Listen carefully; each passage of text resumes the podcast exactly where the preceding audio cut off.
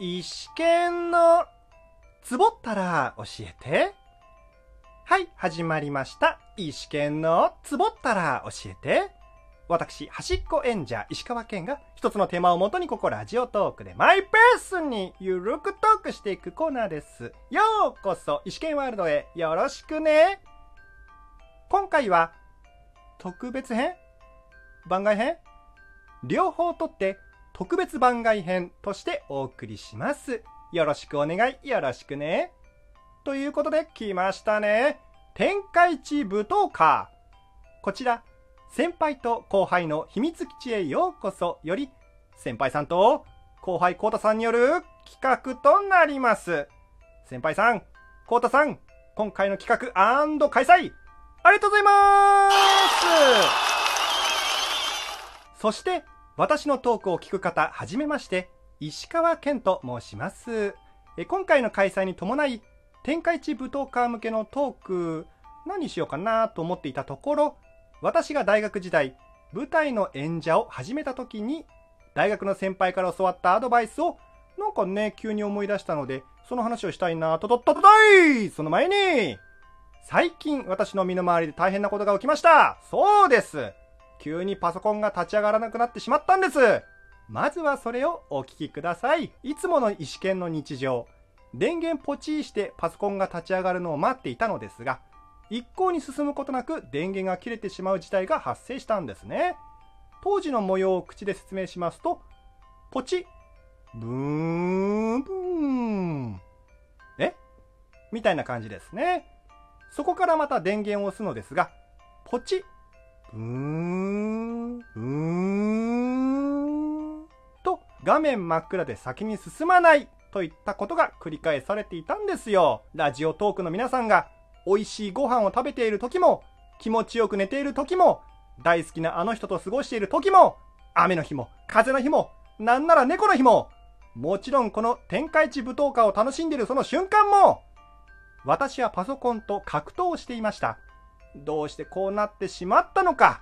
何かがおかしい、何もおかしくない、どちらにせよ、全然先に進まないことで、私の出した答えは、天下一舞踏家どうしよう。実は、天下一舞踏家向けに台本を作成したのですが、それが全く見られないとなると、それに関するトークがろくにできない、すなわち、参加自体が危うくなったのです。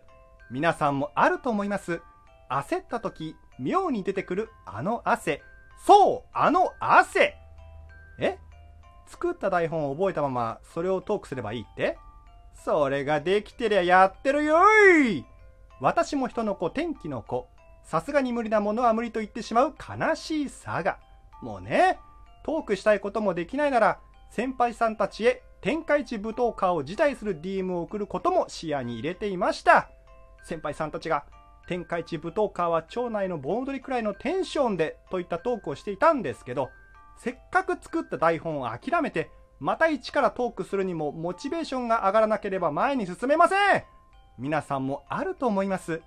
町内の盆踊りに参加するため、せっかく覚えた盆踊りを当日いきなり忘れてしまい、踊れなくなってしまったことを、周りの人たちから、覚えてなくてもいいから参加しようよと言われても、そうだねと気持ちよく参加できますか？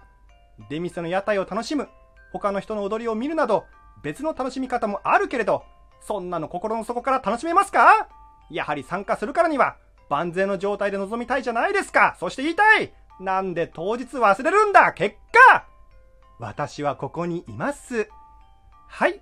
なんとかパソコンの調子が戻りました。パソコンも機械といえど、気合と根性というのがあるのでしょう。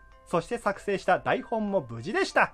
これで私も盆踊りに参加することができます。やったねどんなに配信がギリギリでも、間に合えばいいんです。間に合えば、やったねやはり、きちんとした状態で参加してこその盆踊り。そして天下一舞踏家だと私は思います。どんな時も、まずは自身のモチベーションが大事。それにしても、なぜこのタイミングでパソコンの調子が悪くなったのか。これはもしかするともしかして、最後まで何が起きるかわからない。故に目が離せない。それこそ天下一舞踏家ならではの出来事ではないでしょうか。行こうぜ歴史の1ページはい。それでは本題に行きます。ここまで全く中身のない盆踊りトークに一人で盛り上がってしまいましたが、フィクションに夢中になれるのも歴史の1ページ。それを加味してこその天下一武道家。今回、祝天下一武道家、操作、自分は悪くないについてお話ししていきます。えー、開催時にトークテーマとして、私の鉄板トークが出されましたね。トーカーの皆さんにも様々な鉄板にまつわるトークがあると思いますが、私、石剣につきましては、やり通す自信という意味での、やり通す自信という意味での鉄板の話をこれからしたいと思います。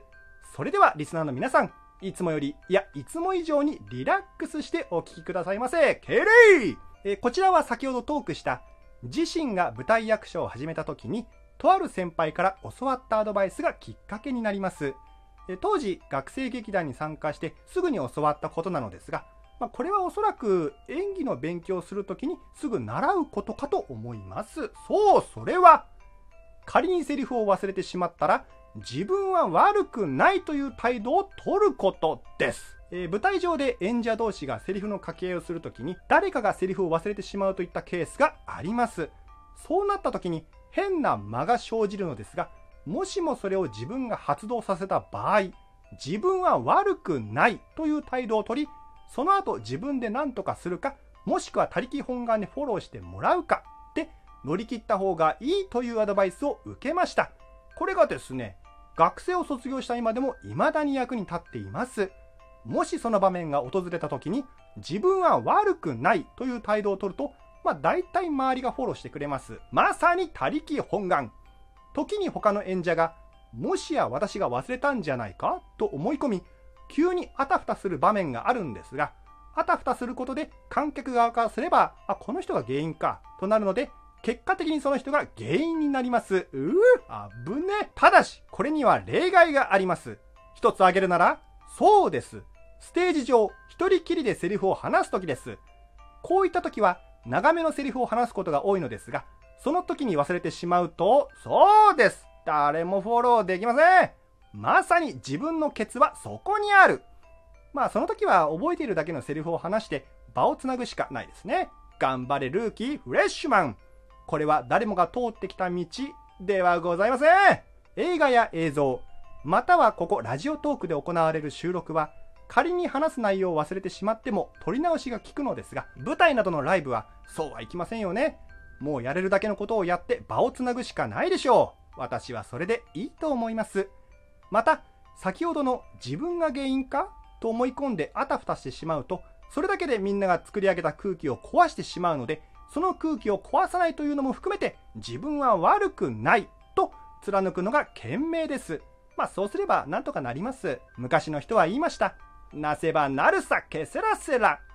皆さんにも人生の中でこれだけはやり通す自信があるということが最低一つでもあれば人生なんとかなるのではないでしょうか。